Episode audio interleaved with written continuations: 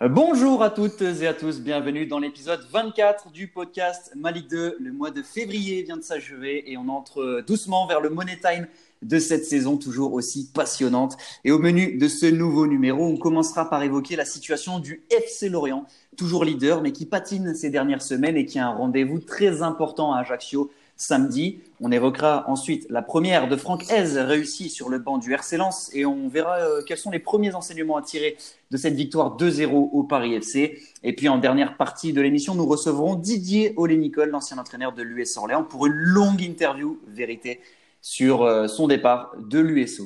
Pour m'accompagner aujourd'hui, Laurent Mazur, dirigeant de Mali 2. Salut Laurent. Salut, salut, bonjour à tous. Et puis euh, Alexandre Alain est encore euh, de retour avec nous, toujours. Salut Alex.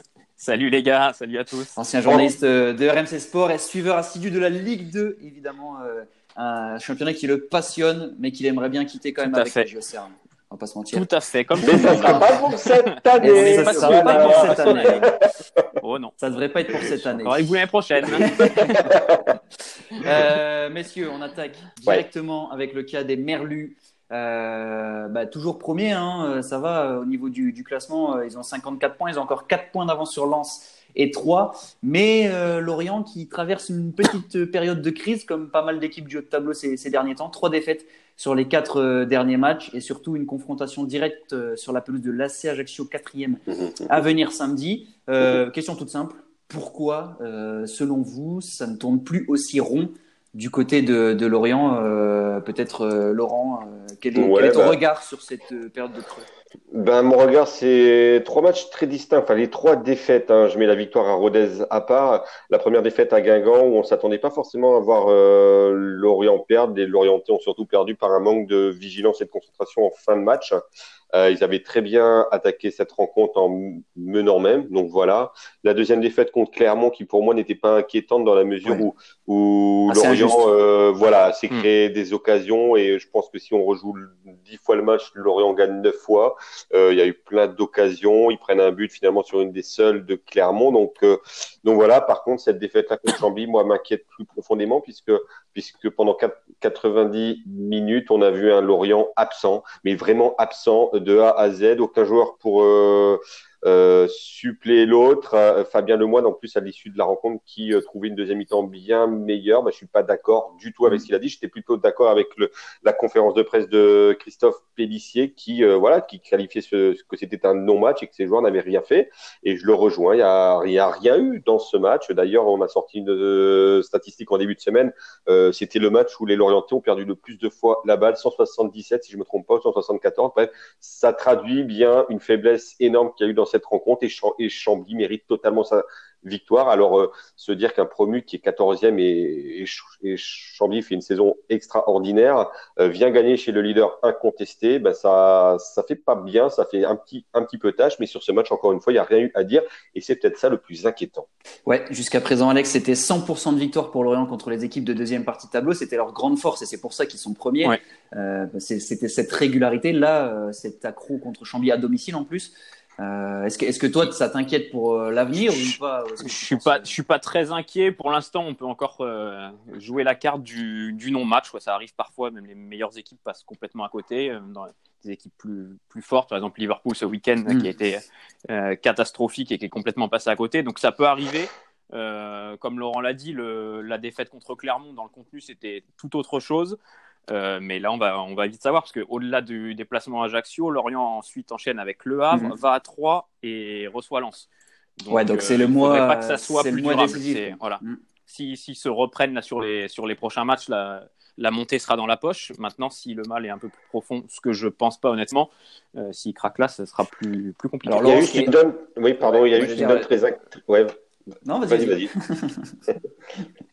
Là, je disais juste que ce qui est inquiétant aussi, c'est que Lorient a une tendance à perdre à, la maison contre des adversaires, finalement, contre des concurrents directs.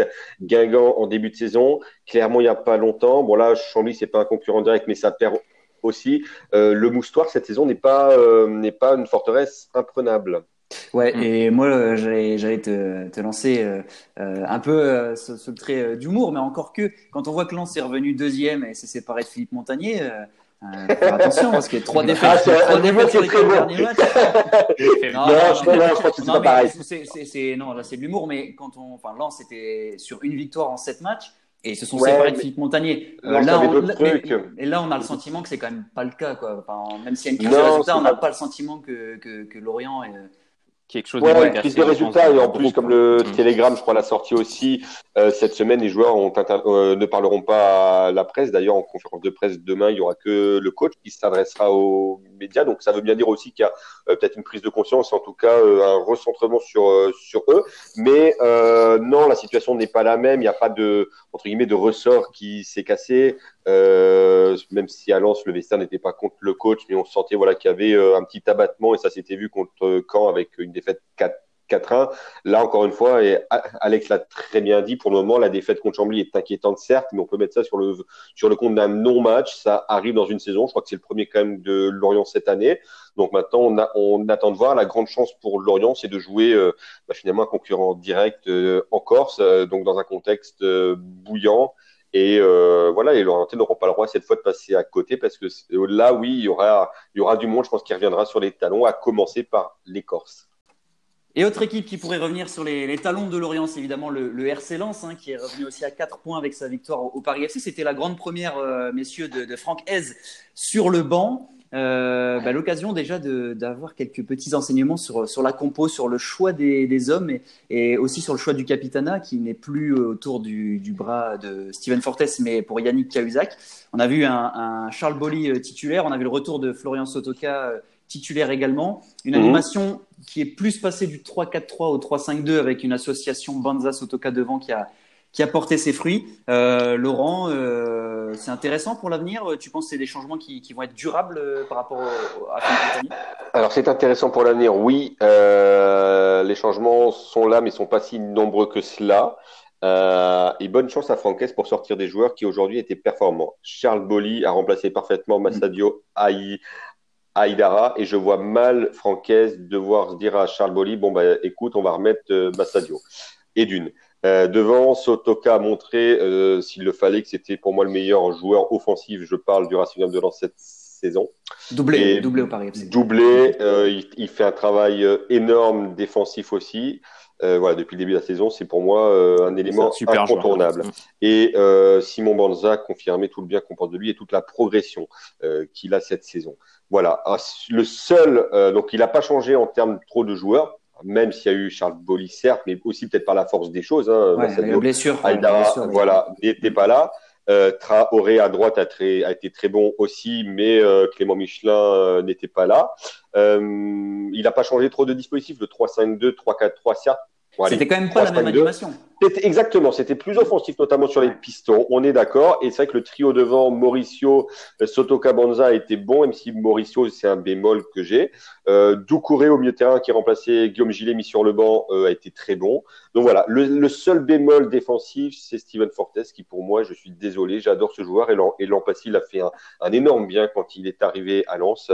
Steven Fortes, n'était pas bon, c'était peut-être le moins bon Lensois. Euh, ça s'est peut-être pas vu, mais il a raté plusieurs passes, plusieurs relances dans l'axe. Et il a eu de la chance que les Parisiens étaient complètement inoffensifs. Euh, donc voilà, Steven Fortes, alors justement, n'a plus le brassard. Euh, maintenant, euh, à voir, est-ce que Francaise a intérêt à le garder ou peut-être à le préserver, le mettre sur le banc, le régénérer? Euh, les solutions ne manquent pas. Joe Grady, Jonathan Grady qui revient dans le groupe euh, après sa blessure. Euh, euh voilà, il y a, des choix pour euh, et il va être jugé sur ça. Maintenant, il va falloir corriger ce qui n'a pas été et conserver, essayer de conserver ce qui a bien été. Et il va se poser devant un groupe pléthorique et c'est là où on va voir justement sa gestion de l'homme. Euh, de, de, pardon, du groupe. et si, et, si euh, le RC Lens a livré vraiment une, belle prestation hein, solide et, et, convaincante, il ne faut pas oublier non plus que le Paris FC, par contre, est complètement passé à, côté de son sujet. Et notamment Alex euh, Jérémy Ménez. Euh, alors, ah, il, est, il, est, nommé sur ma Ligue 2 pour être il est parmi les cinq joueurs du mois de février parce qu'il a fait un mois de février excellent avec quatre buts et une passe décisive. On avait, on avait retrouvé. Voilà, il faut pas le résumer sa, sa, saison sur ce match puisque en février il a vraiment porté le Paris FC. Mais sur ce match, on a vraiment revu le Jérémy Ménez qu'on n'aime pas voir. Euh, râleur, euh, qui, qui, lève tout le temps les bras au ciel, qui s'arrête quand il perd un ballon, qui perd des ballons importants comme sur l'ouverture du score. Euh, pour, pour moi, il euh, n'y a, pas, y a pas de 10 000 solutions. Jérémy Ménez doit être un leader du PFC. C'est lui qui a réussi à tirer un peu l'équipe hors de cette zone de relégation. Mais le Paris FC a besoin d'un Jérémy Ménez impliqué pour continuer à, performer. Est-ce que tu es d'accord avec moi? Euh, Tout à fait d'accord, parce que là, c'était euh, le match médiatisé. Beaucoup de gens ne regardaient pas le Paris FC. où ils voyaient sur les fiches de match que Ménez avait marqué. Et voilà.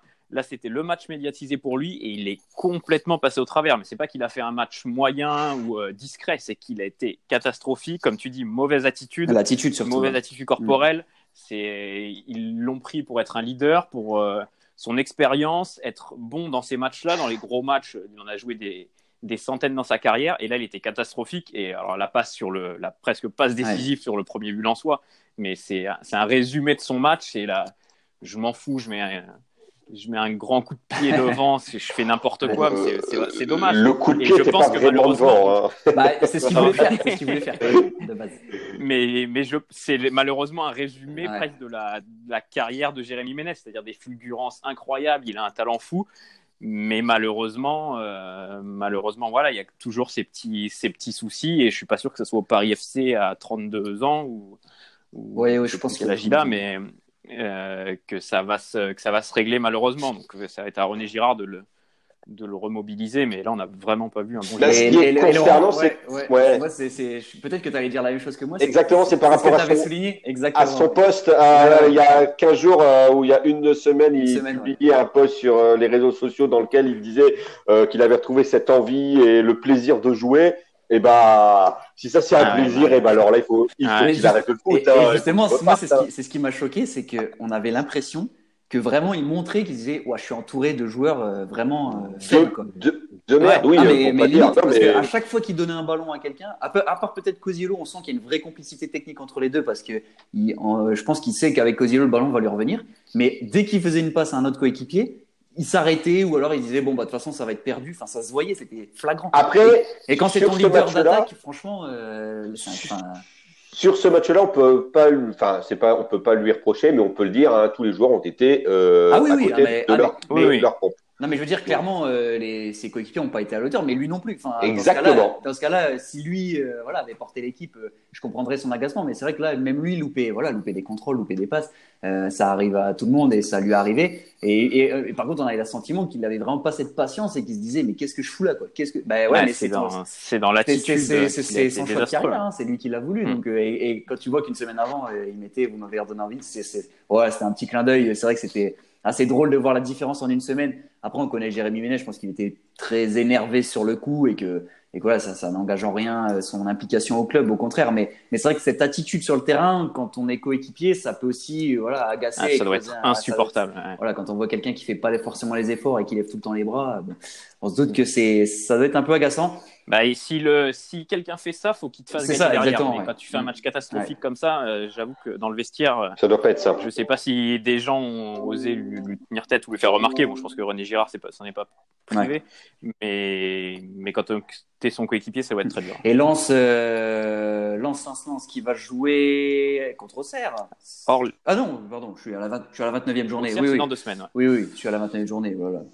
Non, alors Lens Orléans lundi, et puis le Paris FC, le Paris FC à 3. Donc encore, euh, ouais, gros calendrier qui, qui continue pour le, pour le Paris FC. Ça va pas été évident hein, d'aller, d'aller chercher les points à 3 qui reste sur 4 succès consécutifs. 4 succès, euh, ouais, ouais, ouais, 4 succès exactement. Euh, rapidement, messieurs, avant de mmh. enchaîner avec la dernière partie euh, de l'émission, y a eu quelques, quelques infos euh, importantes en Ligue 2 cette semaine.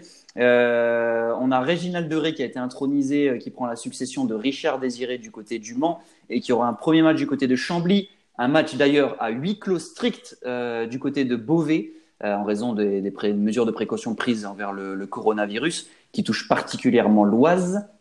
Donc gros test hein, déjà pour pour Réginald Ray parce que match très important contre un concurrent direct pour le maintien.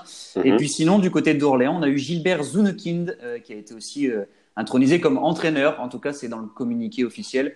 on se dirige plutôt vers, à mon avis, Cyril Carrière qui continue. Un duo, un duo. Un duo, ouais, Cyril Carrière, Zunkin, parce que Zunkin a le diplôme, hein, on le rappelle. Bah, C'était un peu ce qui s'était passé quand il était coach du côté de Tours. Et repris le Tour, TFC avec, euh, avec son acolyte. Euh, Nordine El Wardani. Nordine El Wardani. Exactement. Merci Dorian. Il avait sauvé Tours euh, une année avant de descendre en national. Ouais, il avait été, il avait été limogé en dès septembre ou octobre la, la saison d'après. Il avait été assez vite. Exactement. exactement. Du côté, du côté de Tours. Et Orléans. Pour, pour, être remplacé par Marco Simone, si je ne me trompe pas. Il me semble, ouais. C'est possible. Et tellement d'entraîneurs. Ouais, Marco Simone avait été limogé à son tour. Euh, c'est ça. Euh, Qui n'a pas été entraîneur de tour C'était les, les, les, ah, folles, ça. les folles saisons Tourangelle euh, club. Ah, ça nous manque. En N3 qui va, qui va remonter en National 2 d'ailleurs. Le Tour FC leader de, de N3 et Orléans qui joue, bah, qui joue à Lens, hein, on l'a dit euh, lundi. Donc euh, voilà, gros test aussi, euh, gros gros match pour, pour les Orléanais. Pour les Orléanais.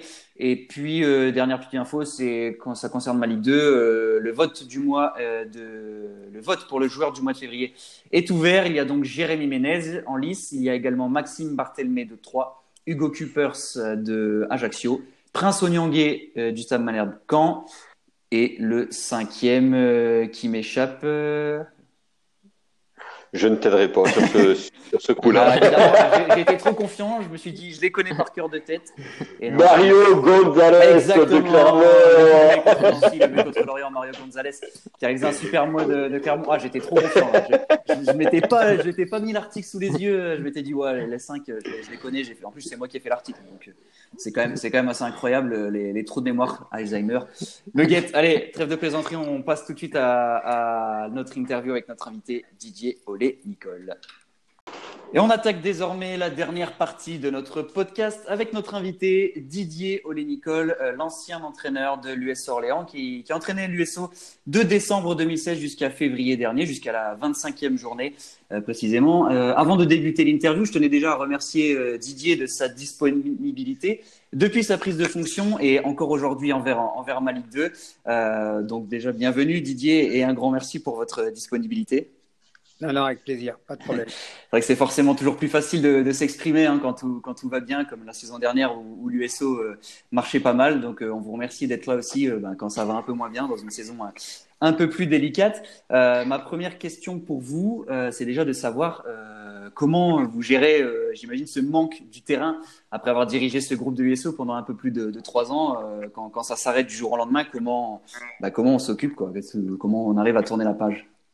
Ah bah c'est pas facile, hein. c'est pas, c'est, vraiment le, le, point le plus, le plus délicat et le plus, le plus ennuyeux. Moi, ça fait 30 ans que j'entraîne et ça fait la deuxième fois où je me fais virer. Hein. Ça m'est arrivé à Nice et puis euh, déjà ça avait été difficile. Heureusement, j'avais, j'avais vite rebondi à l'étranger avec des superbes aventures à le club était dernier, on, on s'est sauvé, puis qualifié pour la finale de la Coupe de Suisse. Ensuite à Limassol où euh, on s'était qualifié pour l'Europa League, donc ça m'a permis de rapidement du, du, plaisir et puis euh, de vite me relancer. Hein, donc ça avait on s'y attend, on s'y attend pas hein, dans la mesure où mm. euh, il me disait quand on est dans cette situation, on s'y attend. On dit que c'est la règle du jeu. Pour moi, c'est pas la règle du jeu hein, dans la mesure où euh, il y avait eu un, un historique euh, de deux années et demie euh, exceptionnel à l'US Orléans, hein, où personne euh, avait cru ça, et puis, et puis en six mois, bah, tout, tout se casse la figure avec des raisons, je pense qu'on va évoquer tout à l'heure. Donc, donc c'est compliqué, c'est compliqué d'être au centre de la marmite tous les jours, le premier au stade le matin, et, et on pense à son équipe, à ses joueurs, surtout quand ça va mal, encore plus puisqu'on essaye de trouver des solutions? On venait de terminer avec le, le président un, un mercato euh, important. Moi, je ne je suis pas favorable d'habitude au mercato d'hiver, mais pour une fois, c'était obligé.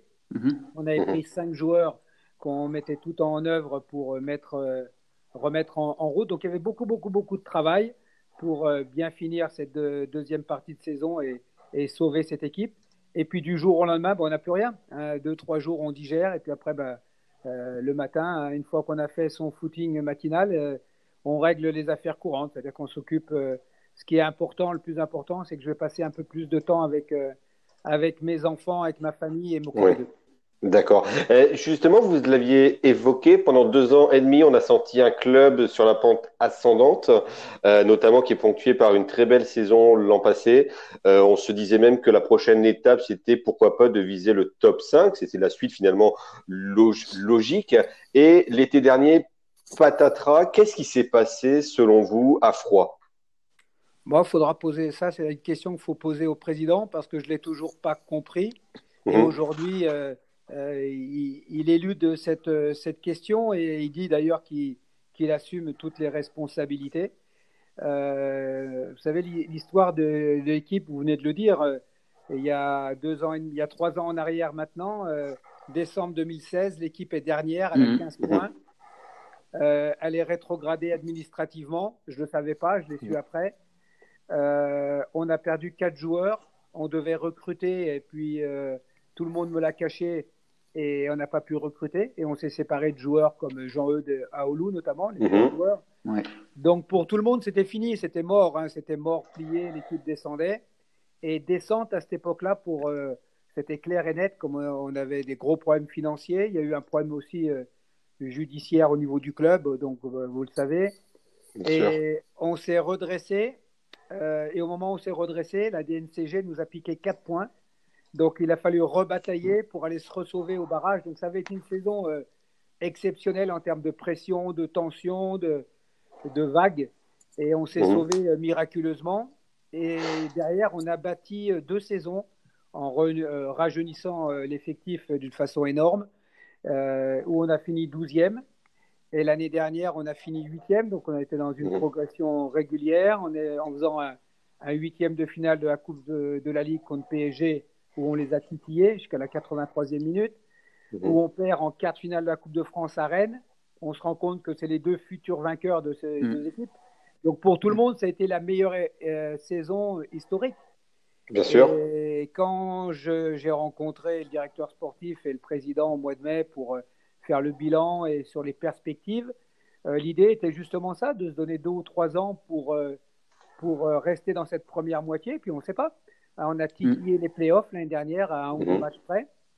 L'idée, c'était effectivement, dans, ma tête, c'était d'essayer d'être dans les cinq premiers. Mais euh, j'ai beaucoup, beaucoup assisté à ce moment-là qu'il fallait euh, de la stabilité. J'avais trouvé une équipe de 14-15 joueurs sur les matchs retour euh, où on avait enchaîné 14 matchs consécutifs sans défaite. La seule défaite, c'était à Rennes.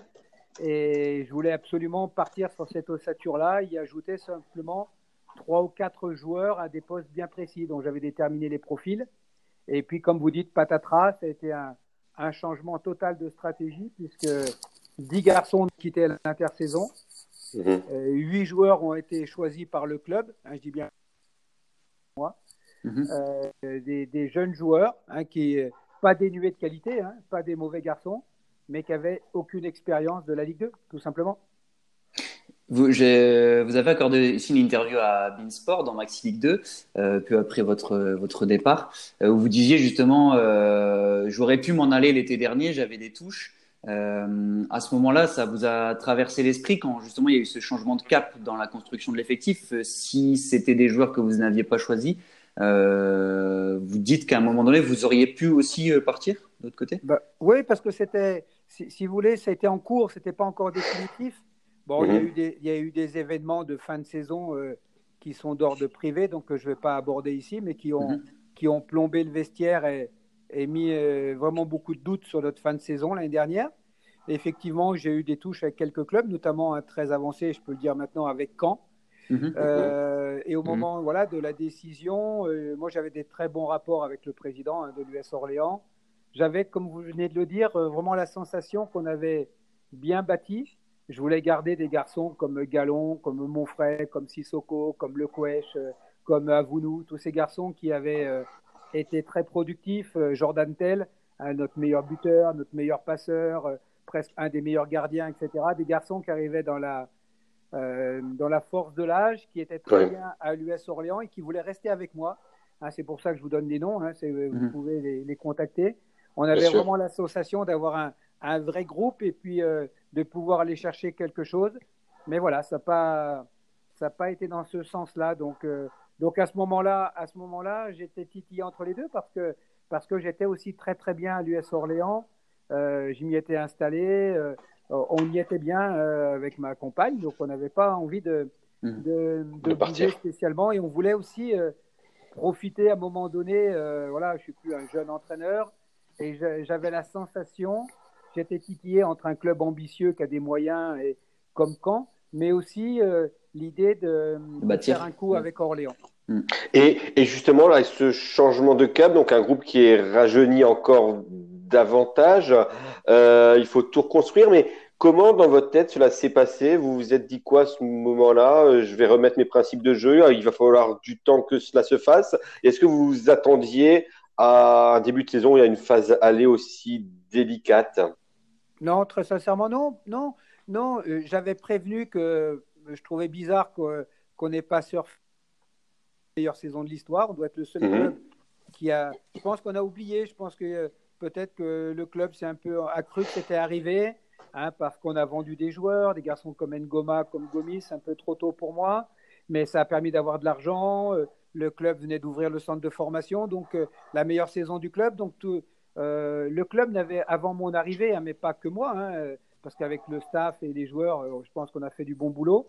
le club n'avait jamais, sur les 20 dernières années, passé deux saisons de suite en Ligue 2. Mhm. et n'avait passé que deux ans en 20 ans en Ligue 2.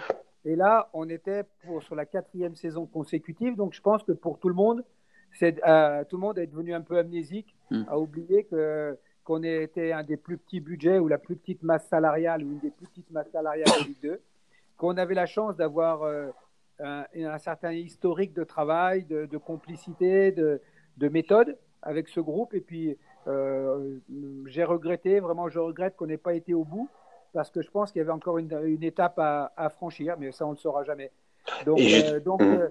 donc, il y a eu la volonté du directeur sportif de il me l'a dit ouvertement, hein, euh, que désormais, c'était plus moi qui donnerais une liste de joueurs et pour faire l'équipe, que maintenant, c'était son domaine à lui. Mhm. Donc, euh, donc voilà, donc à partir du moment où j'ai accepté à ce moment-là, euh, ben, il, faut, voilà, il, faut, il faut assumer. Donc j'assume ma part de, de, de, responsabilité, ce choix.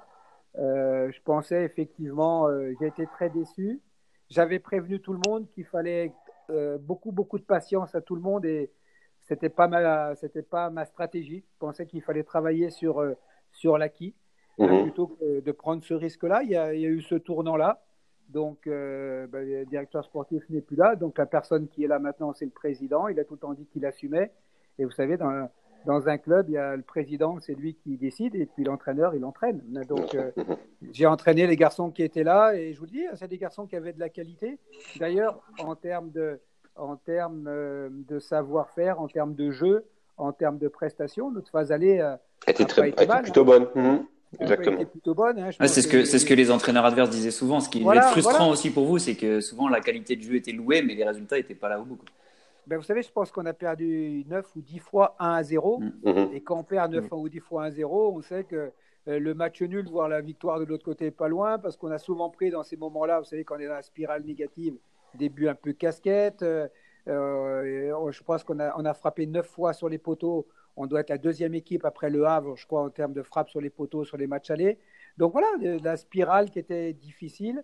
Et on avait une équipe très très jeune et certainement ce qui nous a manqué en termes en termes de maturité dans les deux surfaces de réparation, tout simplement. D'accord. En parlant, et, vous, euh, pardon, c'est juste que vous parliez justement de, de choix de joueurs euh, effectués par le directeur sportif euh, donc de l'époque, qui a été euh, renvoyé aussi en décembre en Tariaya, sans trahir dans secret. la relation entre vous deux n'était pas forcément la meilleure du monde. Est-ce que justement c'est un regret de ne pas avoir pu travailler ensemble avec Antariaya, avec un directeur sportif pour bâtir une équipe et pour continuer finalement cette aventure en fait?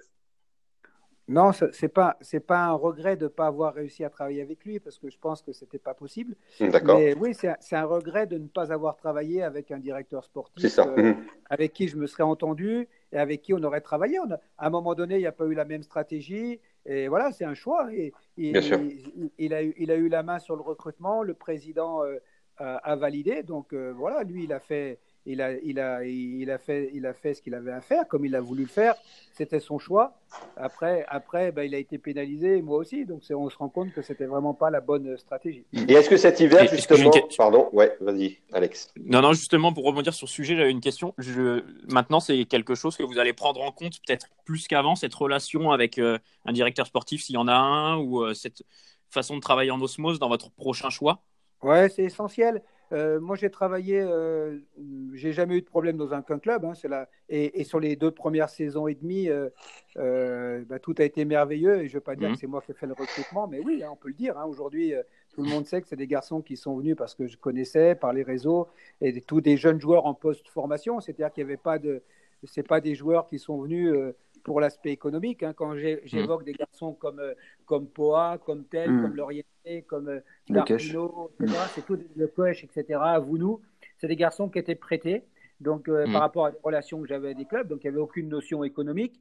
Cet été, il y a eu une autre notion économique, hein, on le sait. On sait que, voilà, il y a eu une autre personne qui avait d'autres qui fonctionnaient différemment que, que, que, moi. Donc voilà, c'était, mais c'était validé par le président. Donc, euh, donc voilà, c'est, un club.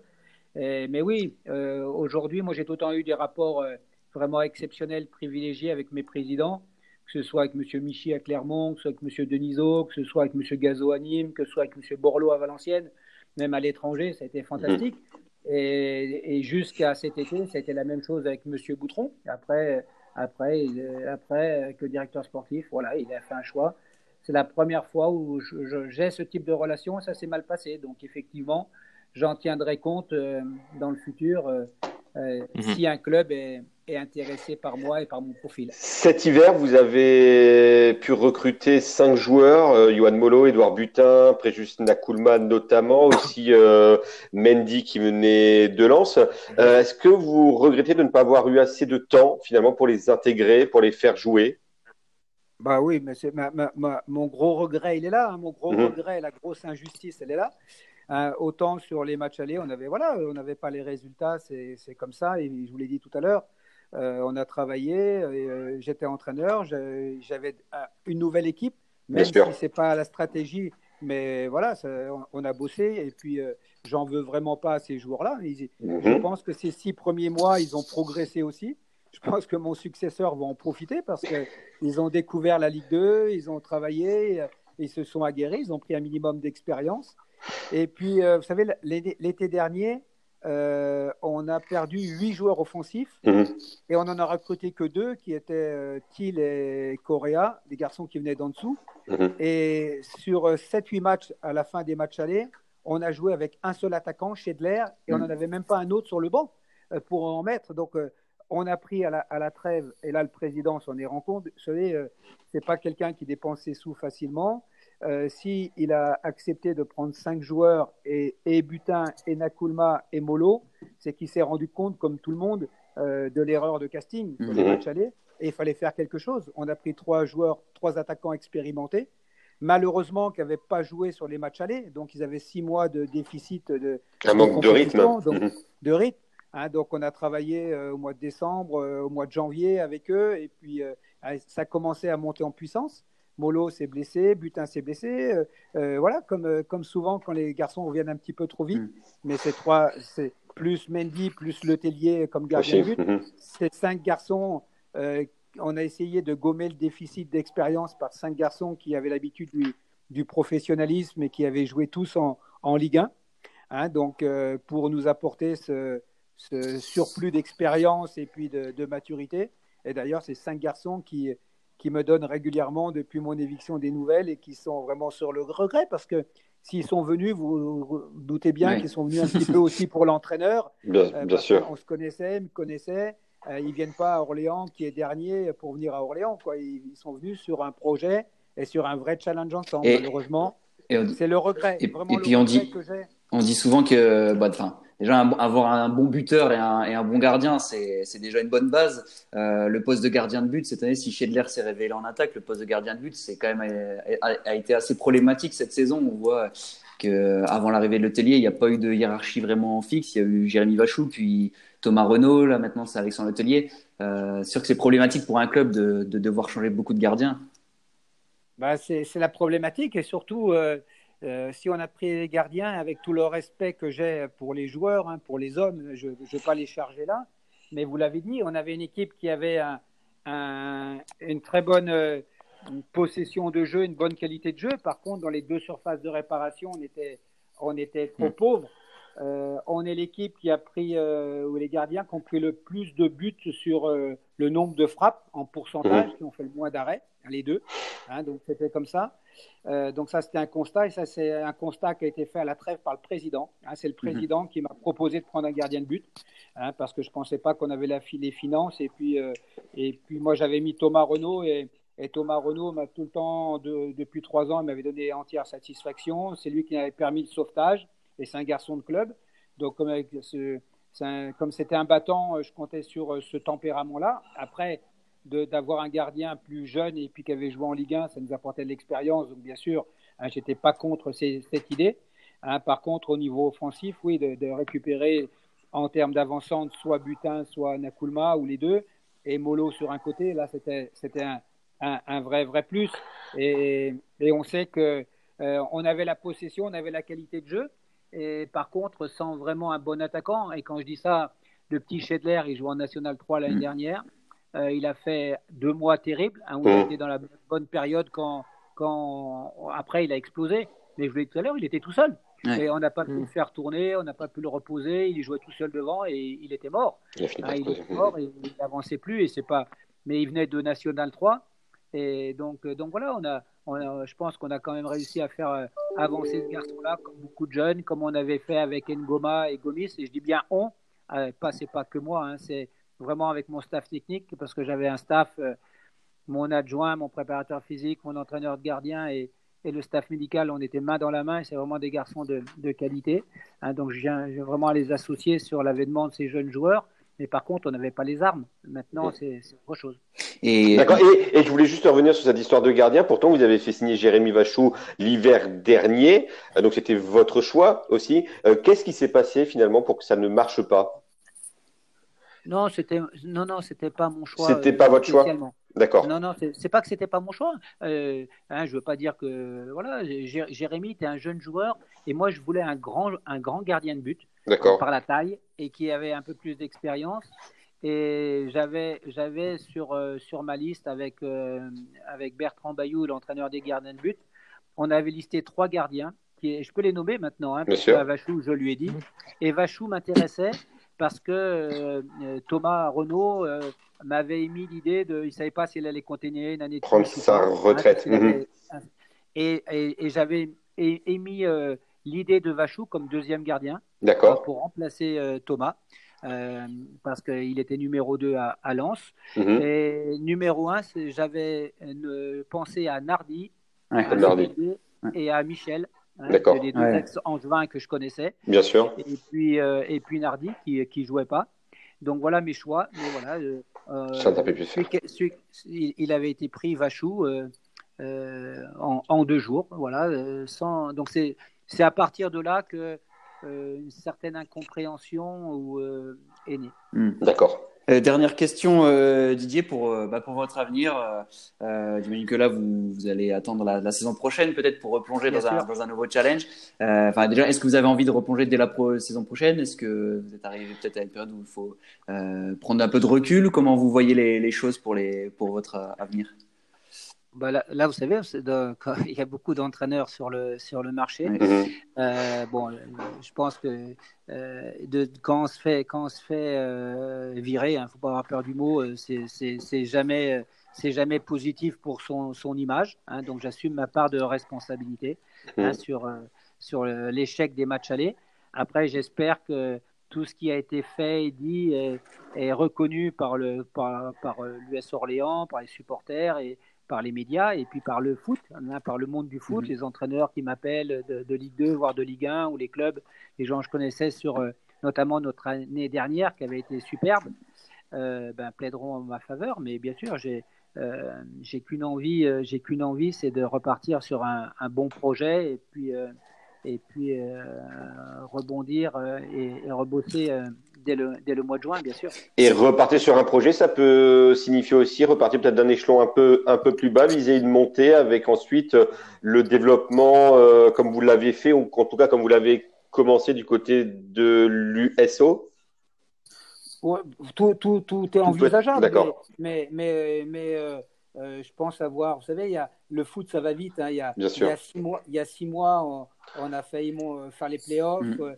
On a fait voilà, le match historique contre PSG, euh, quart finale contre Rennes, tout allait bien. Vous êtes dans les nominés du meilleur entraîneur voilà, mm. de, la saison. Et puis six mois après, vous travaillez plus. Donc non, j'espère, j'espère au moins entraîner en, en Ligue 2, même, que ce soit pas péjoratif pour le national, hein, mais, euh, mais euh, après, après s'il y a un vrai projet sur plusieurs saisons avec euh, un club qui, a, qui veut un profil d'entraîneur et puis où il y a de quoi accéder euh, à la, Ligue 2. et des moyens, pourquoi pas, tout est envisageable. eh ben, on suivra évidemment ça euh, l'été prochain euh, avec attention, Didier. Encore une fois, un très grand merci pour votre disponibilité. Et merci, merci beaucoup. On se retrouve. merci Didier. On se retrouve la semaine prochaine, messieurs, pour un nouvel épisode du podcast Ma Ligue 2. Au revoir. Au revoir. Salut. au revoir.